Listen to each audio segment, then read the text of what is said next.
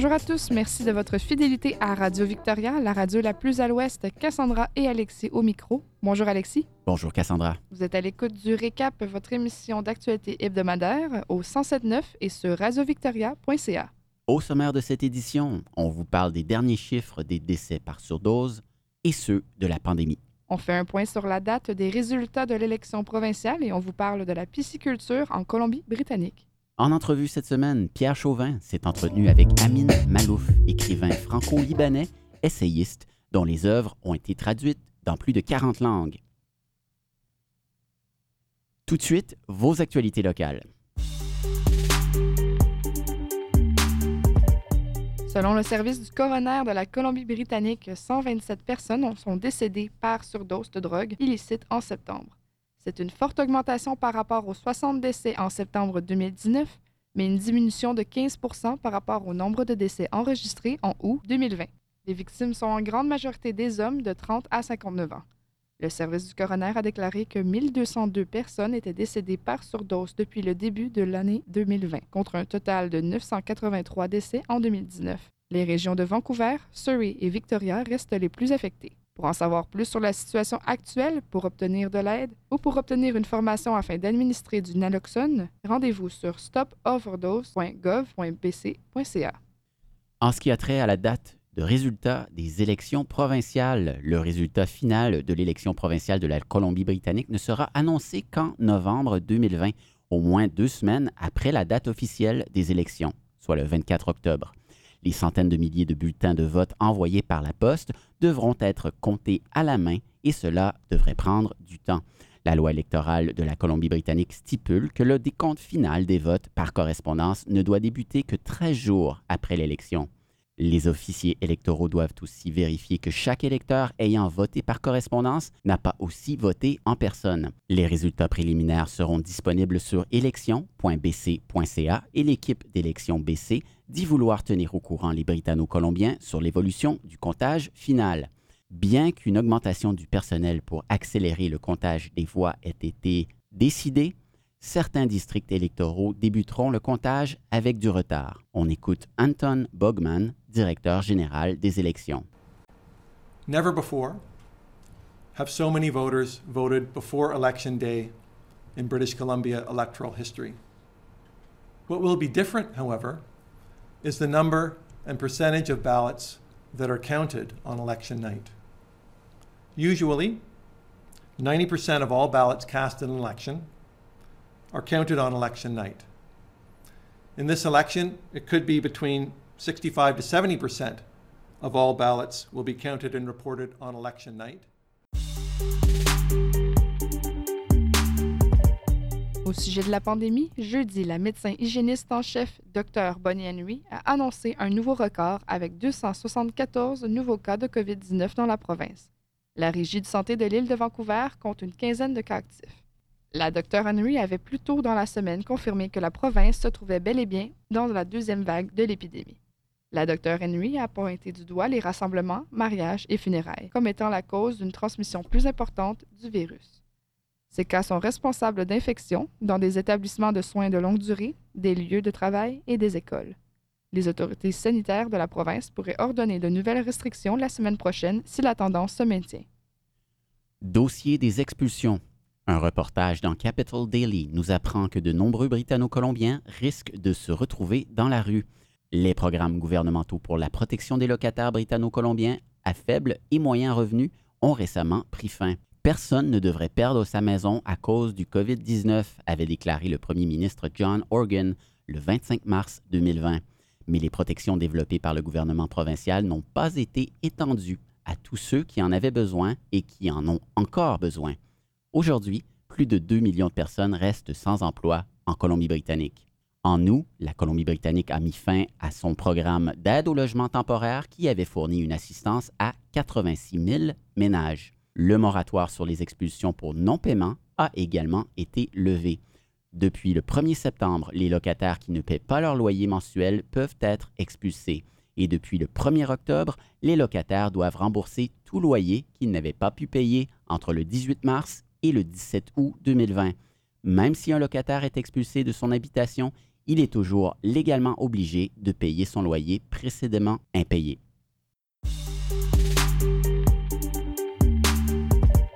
De la pisciculture en Colombie-Britannique. Une nouvelle étude menée par l'Université de Toronto suggère que les fermes piscicoles actives en Colombie-Britannique exposeraient les saumons sauvages à des maladies infectieuses, parfois très graves. Au cours de trois ans, les chercheurs scientifiques ont découvert que la probabilité de trouver de l'ADN, de virus, bactéries ou autres organismes microscopiques qui infectent le saumon sauvage était 2,72 fois plus élevée à proximité de fermes piscicoles actives. La conservation du saumon sauvage devrait être prise en compte lors de la prise de décision relative à la salmoniculture, a confié Dylan Shea, candidat du doctorat à l'Université de Toronto à Radio-Canada. La publication de cette étude survient à un moment crucial pour la gestion fédérale du saumon sauvage de la pisciculture en Colombie-Britannique. Le mois dernier, le gouvernement canadien a conclu que les fermes piscicoles à filets ouverts des îles Discovery en Colombie-Britannique présentent un risque minimal pour le saumon sauvage.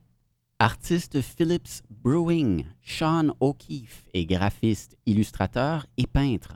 Ses peintures sont actuellement présentées dans une exposition à la Madrona Gallery sur View Street à Victoria.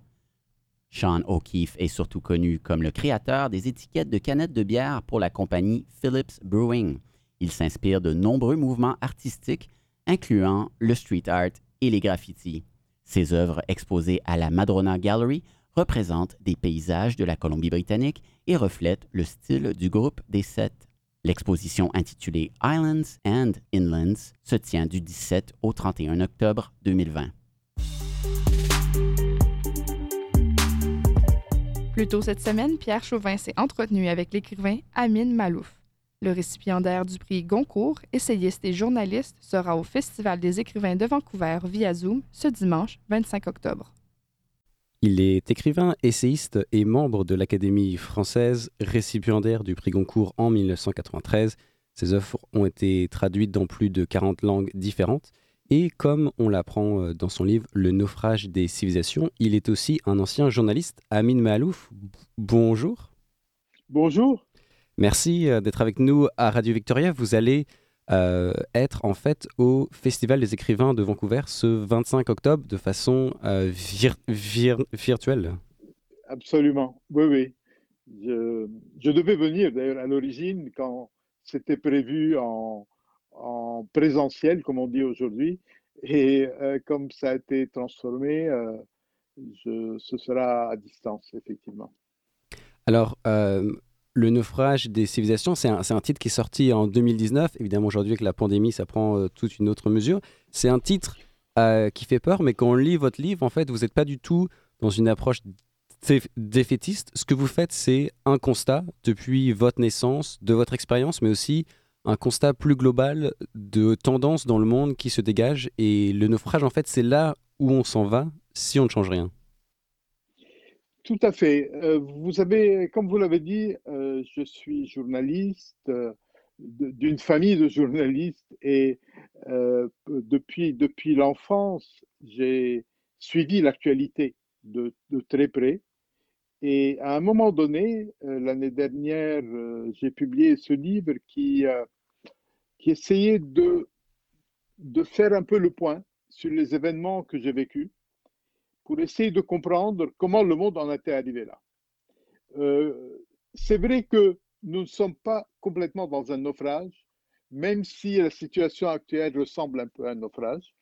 Euh, ce que je dis dans, ce livre, c'est que euh, l'humanité a pris des, des, orientations quelque peu erratiques, quelque peu inquiétantes, que on devrait certainement modifier notre, notre parcours parce que euh, le, monde, le spectacle du monde tel qu'il nous apparaît aujourd'hui n'est pas très rassurant. Euh, où que l'on regarde, on a des, problèmes qui ne sont pas résolus, on a des situations qui s'aggravent, que ce soit sur le plan climatique, que ce soit sur le plan des, des relations entre les peuples, que ce soit sur le plan des, relations entre les communautés humaines, euh, euh, que ce soit au niveau des démocraties qui, qui euh, manifestement ne donnent pas aujourd'hui le meilleur spectacle possible qu'on regarde vers les États-Unis ou l'Europe, ailleurs. Et donc, c'est un livre de, je dirais, d'inquiétude, certainement pas de désespoir, pas d'optimisme non plus, mais d'inquiétude.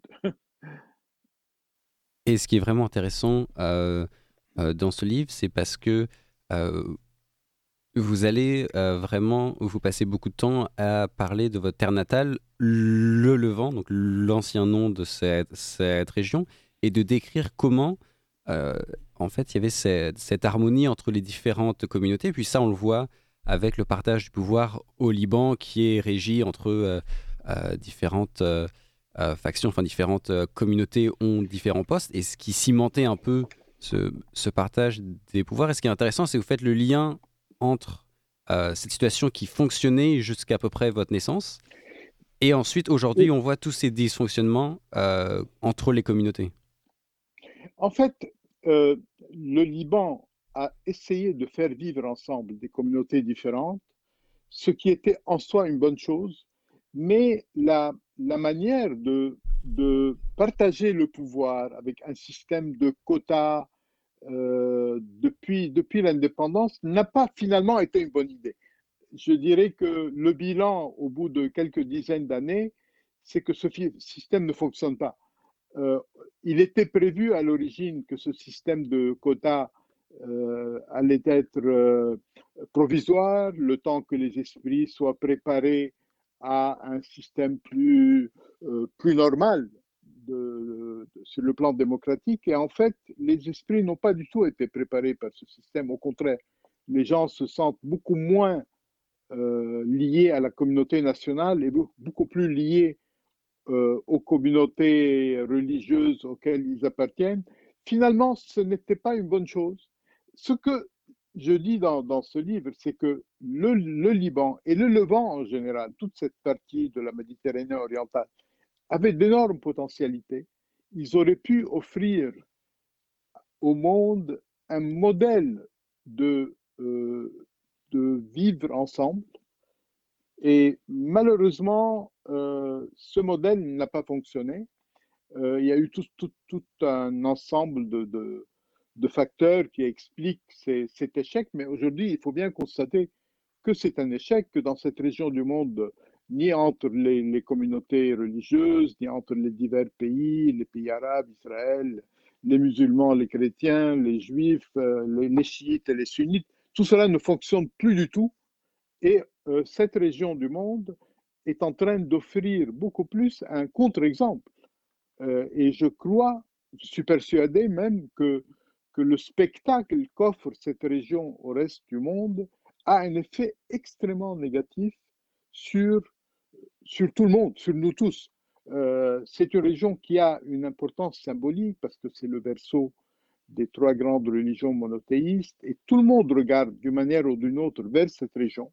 Si on voyait dans cette région un exemple de coexistence harmonieuse, euh, euh, je pense que cela aurait diffusé des ondes très positives dans le monde entier le fait de voir dans cette région des, euh, des, peuples qui se battent, qui se détestent, qui n'arrivent pas à vivre ensemble, diffuse dans le monde des ondes extrêmement négatives, extrêmement néfastes. Mais c'est possible, et vous en parlez dans votre livre, comment, euh, même en parlant avec vos parents, dans votre jeunesse, le... y avait toute cette attitude où on parlait de, personnes d'autres communautés, mais c'était c'était pas, pas une, une division, c'était juste le fait que euh, c'était euh, leur religion à eux et qui avait cette harmonie. Et vous-même, quand vous étiez jeune, vous dites dans votre livre que euh, au début, vous, vous, vous pensiez que, que c'était le cas en fait dans le, dans le monde entier.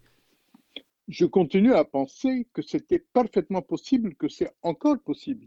Je suis persuadé que les communautés humaines sont faites pour vivre ensemble. D'ailleurs, nous n'avons pas le choix. Nous avons une planète, nous n'allons pas la, diviser indéfiniment. Donc, euh, la question n'est pas de savoir si nous pouvons vivre ensemble, la question c'est de savoir comment organiser notre vie commune et euh, je pense que c'est une urgence aujourd'hui. Euh, faire en sorte que les gens puissent vivre ensemble de manière harmonieuse, qu'ils se connaissent mieux, qu'ils se connaissent en profondeur, pas seulement à partir de, de, quelques préjugés. je, continue à penser que c'est à la fois possible et indispensable, mais nous n'allons pas dans cette direction.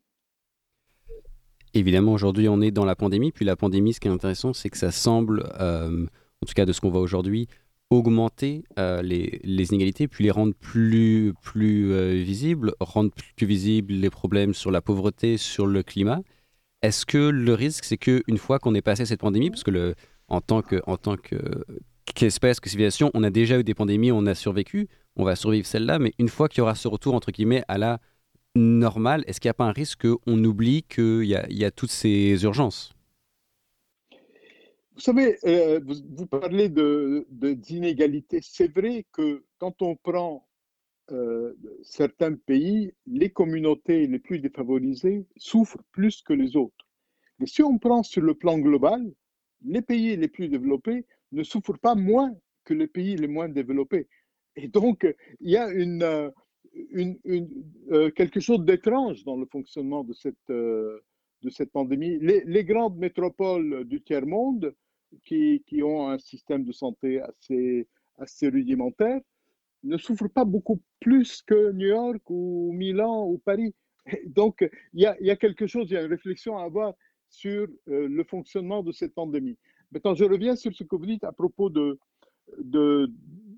des habitudes que nous avons prises ou des attitudes que nous avons adoptées pendant cette pandémie.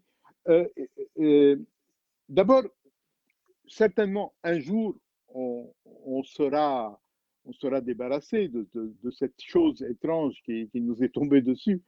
Euh, cela dit, euh, il y a des choses qui vont rester. Euh, d'abord, on ne sait pas vraiment si ce que nous vivons aujourd'hui est simplement une parenthèse, ou bien si c'est le prologue d'une période de l'histoire où il faudra constamment être attentif à ce type de problème. Je crois qu'on ne sait pas encore, c'est trop tôt pour, pour le dire. Euh, euh, euh, l'autre chose qui me paraît importante, c'est que la première attitude durant cette pandémie a été une attitude d'égoïsme.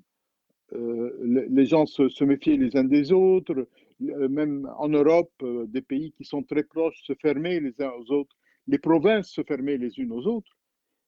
Mais à long terme, je crois que cette pandémie nous donne quand même comme leçon que l'humanité est une et que les, problèmes qui se posent dans un coin de la planète finissent par se poser sur l'ensemble de la planète.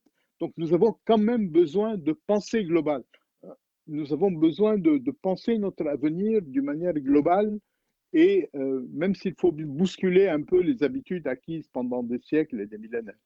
Et ce qui nous amène euh, à la question de la technologie dont vous, dont vous parlez dans votre livre, euh, où évidemment aujourd'hui, beaucoup de gens considèrent que la technologie en général est un progrès, mais cette obsession parfois avec la technologie, euh, ça nous fait oublier bah, que fondamentalement, ce qui ne peut pas être résolu, c'est ce dont on parlait, c'est ce lien entre les communautés, c'est cet attachement à des valeurs qui nous, qui nous unit plutôt que de se séparer. Et aujourd'hui, euh, avec les crises et même avec cette, cette pandémie, il semble clair que il faut, miser non seulement sur les technologies, mais aussi euh, d'abord sur l'être humain qui a su euh, euh, survivre toutes ces années. Vous savez, les, technologies arrivent avec le mode d'emploi technique, mais pas avec le mode d'emploi moral. elles, sont, elles sont moralement neutres, les technologies. Ça dépend de ce que nous en faisons. nous pouvons les utiliser pour véritablement élever le niveau de, de, de, l'ensemble de, de, nos, de nos congénères, de nos contemporains, comme nous pouvons les utiliser pour, pour, pour d'autres choses. Et euh, aujourd'hui, je dirais que nous les utilisons dans les deux sens. Par certains côtés, elles améliorent notre vie. Par d'autres côtés, euh, elles apportent des menaces nouvelles. Euh, mais il faut avoir, je crois, l'esprit ouvert et, et inventif. Parce que les technologies, une fois qu'elles sont inventées, on ne peut pas les désinventer. Donc, il faut essayer de, d'en tirer profit, de, de, les détourner euh, d'une manière qui, permette, euh, qui le permette de nous aider véritablement, de nous faire avancer. Euh, mais on, ne revient jamais en arrière. Aujourd'hui, les technologies constitue par certains côtés une, une, menace pour notre liberté. nous sommes surveillés, ou nous pouvons l'être, surveillés 24 heures sur 24. Chaque chose que nous disons ou écrivons peut être contrôlée. chaque transaction que nous faisons peut être contrôlée. Chaque déplacement. Et donc, il y a, là potentiellement des menaces pour notre liberté. Et ces menaces, à mon avis, ne peuvent être euh, euh, combattues, ne peuvent être euh, conjurées que si nous nous montrons inventifs, nous inventons une nouvelle manière de gérer nos sociétés, une nouvelle démocratie qui, qui probablement implique la participation des citoyens d'une manière beaucoup plus beaucoup plus présente, beaucoup plus quotidienne que ce que nous faisons aujourd'hui. Donc, euh, euh, nos sociétés sont bousculées par la technologie, par l'accélération du progrès euh, scientifique et technologique. Nous, devons adapter nos mentalités à cela. Il faut que nos, mentalités, elles aussi, arrivent à suivre le mouvement et arrivent à... parce que jusqu'à présent, elles, elles, elles traînent nous avons un grand progrès matériel et technologique, les mentalités ne suivent pas. Quelquefois même, elles régressent. Nous avons besoin d'élever nos mentalités, d'élever notre progrès moral au niveau de notre progrès matériel. Dans, euh, dans une entrevue euh, que, que vous avez donnée assez récemment, vous, vous parliez un peu de votre fascination pour les changements euh, qu'on observe en ce moment. Puis dans votre livre, Le naufrage des civilisations, vous vous décrivez d'abord comme un spectateur, et c'est ce spectateur qui arrive à voir euh, des tendances en termes de révolution, euh, d'une certaine façon, de changement dans le monde, puis de, voilà, de, tendances plus globales qui parfois qui nous échappent. Aujourd'hui, quels seraient en fait vos, vos conseils? On est tous bombardés d'informations, de notifications, tout se bat pour notre attention.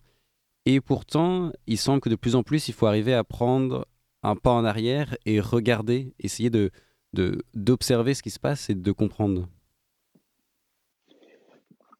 Euh, en tant qu'observateur, euh, je, pense que la, première chose à essayer d'avoir, c'est la lucidité. Il faut être lucide, essayer de voir le monde tel qu'il est, pas seulement tel qu'on aimerait qu'il soit. Et si je devais donner un élément qui me paraît essentiel pour une vision de l'avenir, c'est que nous devons euh, nous dépasser la paresse que nous montrons aujourd'hui. Euh, nous devons être beaucoup plus inventifs pour imaginer un monde différent, pour imaginer un fonctionnement différent de nos sociétés, pour imaginer un fonctionnement différent de notre démocratie. Il faut sortir des sentiers battus, sortir de la paresse intellectuelle qui prédomine.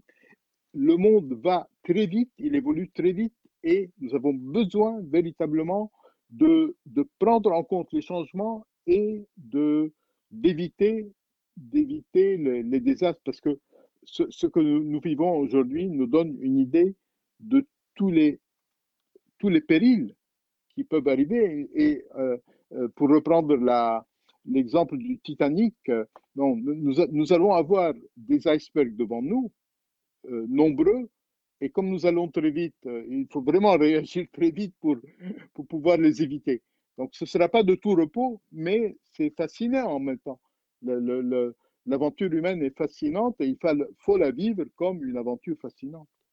Amin Malouf, académicien, écrivain, essayiste, récipiendaire du prix Goncourt et euh, au euh, Festival des écrivains à Vancouver ce 25 octobre. Merci beaucoup euh, de nous avoir accordé un petit peu de votre temps pour une entrevue. Merci à vous. Merci. Bonne journée. Merci. Une entrevue à retrouver en intégralité sur le site de radiovictoria.ca. En studio avec nous aujourd'hui François Macon. Bonjour François. Bonjour François. Bonjour Alexis, bonjour Cassandra, bonjour à tous. Nous revenons avec toi sur les principaux titres de l'actualité municipale du Grand Victoria, que l'on retrouvera en détail, comme chaque semaine, dans ton émission Regard sur le Grand Victoria, mais aussi sur le premier débat bilingue organisé par Radio Victoria et la Société francophone de Victoria qui a eu lieu lundi. Ce débat réunissait quatre candidats aux élections provinciales de ce 24 octobre qui ont pu s'exprimer et développer leurs programmes et idées durant une heure et demie. Oui, et il faut dire que ce fut une belle réussite technique et aussi une prouesse de travail d'équipe puisque bien les échanges étaient diffusés à la fois en direct sur les ondes du 107.9 FM et en vidéo sur notre page Facebook en direct également. Et d'ailleurs, vous pouvez dès aujourd'hui, dès à présent, retrouver l'intégralité de ces échanges sur notre site internet radiovictoria.ca. Alors concernant le débat lui-même, nous remercions évidemment les quatre invités qui se sont prêtés au jeu. Jen Nielsen, qui est candidate du Parti vert, et Jordan Richer, candidat indépendant, qui eux se présentent dans la circonscription de Victoria Beacon Hill, qui était présent en plateau, tout comme Florian Castle, candidat communiste, qui lui concourt dans la circonscription de Hog Bay Golden Head contre Murray Rankin, notre quatrième invité, qui est candidat du nouveau Parti démocratique et qui lui a participé par voie électronique. Alors le débat a été structuré en cinq euh, sections distinctes. Les candidats ont d'abord pu euh, se présenter durant deux minutes avant d'aborder trois modules de questions, euh, dont le dernier était l'émanation des questions du public et des auditeurs de Radio Victoria. Les candidats ont pu notamment répondre à des questions sur le logement abordable, le transport, la crise sanitaire de la Covid-19, l'environnement, le racisme systémique et la réconciliation avec les peuples autochtones, mais aussi sur l'avenir de la francophonie dans notre province et des programmes d'immersion. François, concernant l'actualité municipale, tu nous emmènes cette semaine à Victoria et Saanich. C'est bien ça? Oui, Alexis. D'abord à Saanich, où euh, les élus ont adopté lundi en conseil municipal une délibération à l'unanimité demandant au service de soumettre à la province un projet pilote de trois ans pour euh, réduire la vitesse sur les routes du, district de Saniche, euh, des routes qui ne sont pas divisées en leur centre par une ligne jaune, et réduire la vitesse dans ces routes-là, donc à 40 km/h par défaut.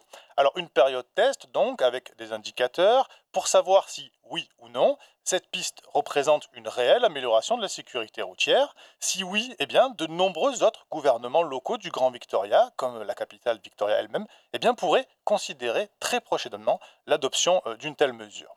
Nous en parlerons d'ailleurs plus en détail avec mon invité de la semaine prochaine, Colin Plant, qui est conseiller municipal de Saniche, mais aussi président du district régional de la capitale. J'en ai donc évidemment profité pour lui demander quelles étaient les attentes de la CRD et les sujets principaux qu'il aimerait voir abordés en priorité par cette nouvelle législature. Et vous verrez que les dossiers du logement et du transport figurent une nouvelle fois à bonne place dans cette liste. Et concernant le transport, justement, j'en avais déjà parlé ici avec vous dans cette émission du récap et dans une émission consacrée intégralement au sujet du transport. Eh bien, nous avons parlé de la publication de l'étude euh, de la province, de la Colombie-Britannique sur le transport pour le sud de l'île, une étude que j'avais titrée à l'époque très décevante, après m'être entretenu avec de nombreux représentants locaux. Eh bien, sachez que ces mêmes représentants locaux, dont les maires de la région de la capitale, eh se sont réunis cette semaine euh, lors de la campagne électorale et ont demandé à tous les partis et candidats de notre région de présenter leur plan en matière de garde d'enfants, de santé mentale, de toxicomanie, de, traitement de la dépendance et évidemment de transport, tous ces grands dossiers qui font eh les débats autour de cette élection provinciale qui aura lieu ce samedi, je vous le rappelle. Les maires de l'ensemble des gouvernements locaux du Grand Victoria dans l'ensemble ont été très satisfaits de toutes les réponses apportées, sauf une. Je vous laisse deviner laquelle. Le transport.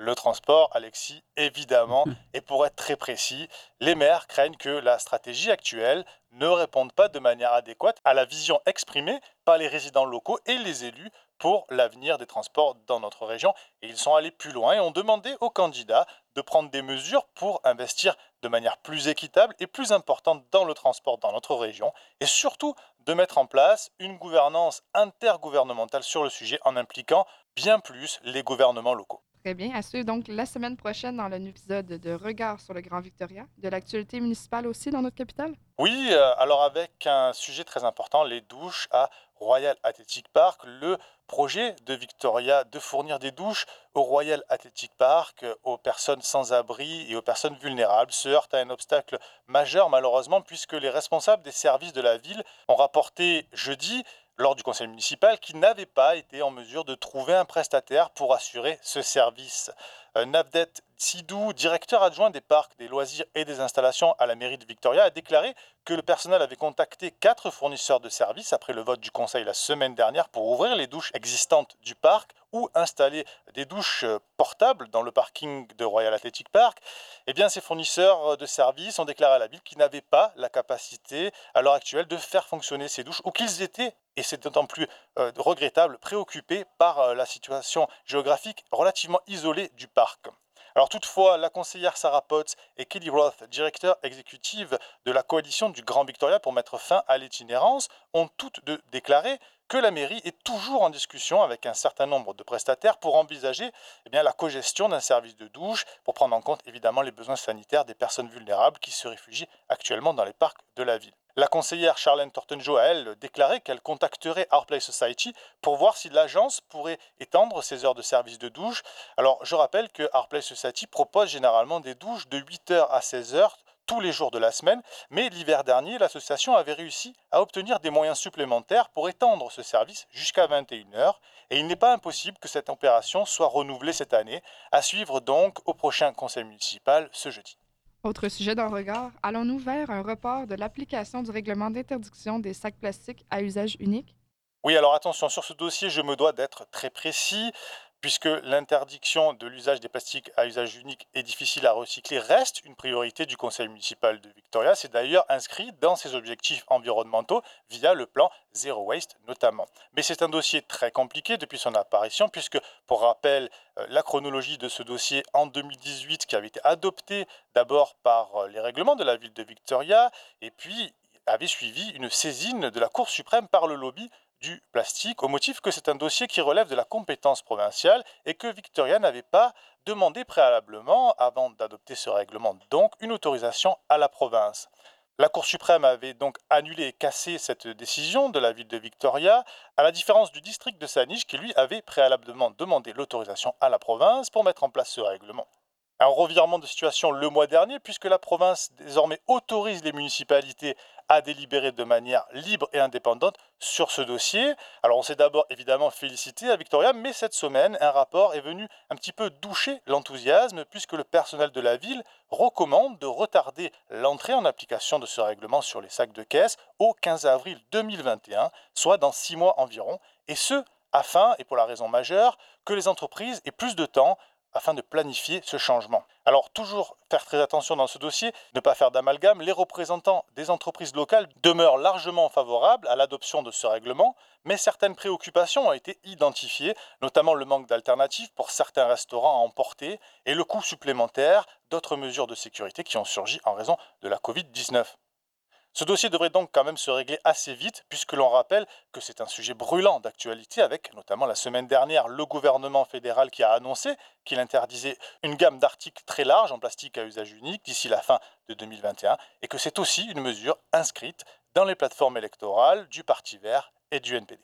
Donc, en attendant l'adoption définitive euh, de ce règlement sur les sacs de plastique, on peut continuer à utiliser nos, nos sacs de toile et nos, alternatives euh, dans les commerces que nous fréquentons. François, je te remercie. On va passer maintenant au conflit euh, avec Vic PD et son conseil d'administration sur le budget prévisionnel du service pour l'exercice à venir.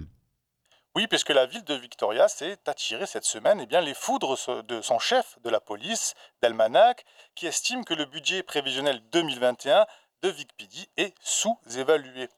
La commission de police de Victoria et Esquimalt recommande un budget d'un peu plus de 59 millions de dollars en 2021, ce qui reflète une augmentation de 1,5% par rapport au budget de l'année dernière. Et pour rappel, le budget 2021 avait lui connu une augmentation de 4,4% par rapport à 2019. Le chef de VicPD Delmanac a déclaré lors d'une réunion du conseil de police mardi soir que son département était confronté à des défis importants pour répondre en temps opportun aux appels d'urgence et le chef de la police a aussi déclaré que le budget actuellement ne permettait pas le niveau de travail policier proactif qu'il aimerait voir. De plus, lors de cette réunion, Delmanac a affirmé qu'il souhaiterait mettre en place des agents et des rondes d'agents dans les secteurs avec des écoles et créer une unité de réduction de la criminalité qui ciblerait les délinquants récidivistes. De son côté, la mairesse de Victoria, Lisa Helps, qui co-préside la commission de police avec euh, la mairesse d'Esquimalt, Barbe de Jardin, a déclaré que l'augmentation de 1,5% du budget de VicPD permettait de trouver un équilibre entre la satisfaction des besoins de fonctionnement du département et la réduction des coûts inévitables, puisque les municipalités continuent de perdre des revenus en raison évidemment de la pandémie. Merci François pour ce compte-rendu détaillé. Merci Alexis, merci Cassandra. C'était François Macon, notre journaliste aux actualités municipales.